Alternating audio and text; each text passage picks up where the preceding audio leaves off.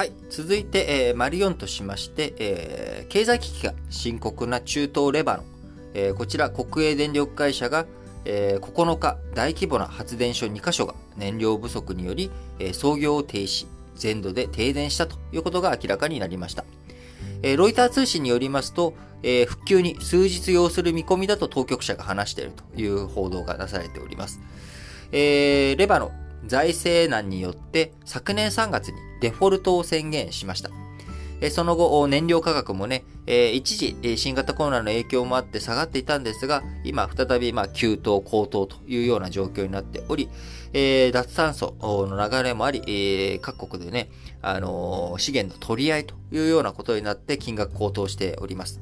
まあ、こういったことから、レバノン、燃料不足が続いており、一時的な停電状態化しておりますが、えー、いよいよついにですね、全土で、えー、停電というような状態になってしまっております。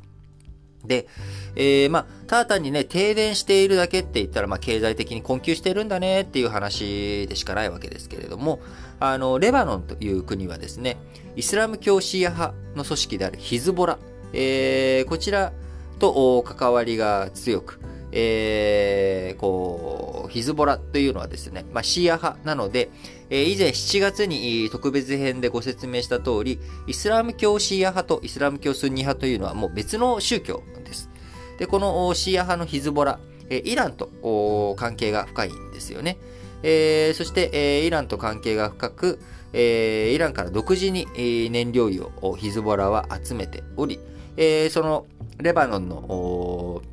政府とですね、ヒズボラというもの、え、これは全く別の組織になるわけですから、え、こちらで、え、結構またバチバチの情勢になっていく。で、そうするとレバノンの方でも、まあ、あの内紛、内乱みたいなね、で、内戦みたいな状態になっていってしまうと、えまたここで、えヒズボラ、イランとの関係、え強まっていくと、イスラエルが、これちょっとまたね、イランが中東情勢をね、悪化させるような動きしてると。これはちょっとイラン本体叩かなあかんわ、みたいな。こういった動きとかにならなりかねないということで、えー、レバノンの政府がうまくこう、国をね、経済運営できないっていうことは、そのまま中東の不安定化につながっていく可能性もあるということで、非常に注目しなきゃいけないポイントだなと思っています。え、電力が不足すると社会的なインフラがもう混乱に陥っていってし陥ってしまうということは我々もよく分かっていることです。えー、昨日日本でもですね、わらびの、えー、発電所、変電所、えー、こちらで爆発があって、え、JR が、え、こう、10月10日、えー、ね、もう JR 各線が午後1時頃からですか、もうほとんど動かなくなってしまって大混乱ということになっていました。えー、僕はね、たまたま、あの、おととい、朝早くから出かけてということでしたけれども、あのー、おとといじゃなくて結果良かったのは、個人的にはね、えー、3日前はね、あのー、3日前、え3日前は地震の影響で、えー、朝、金曜日は、電車が混乱し、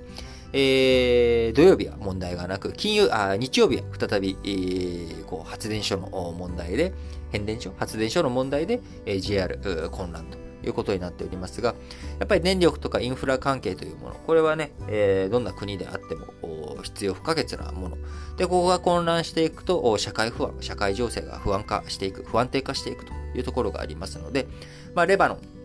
えー、我々日本からするとですね、まあ、あんまりその遠くて、えー、ね、まあ、日本からしたら、これでね、ちょっと経済的に困窮しているレバノンに対して、いろいろと支援をすることで、えー、あの、ゴーンさん、今ね、えレバノンに行ってる、いるはずなので、まあ、ゴーンさんの引き渡しを要求するみたいな。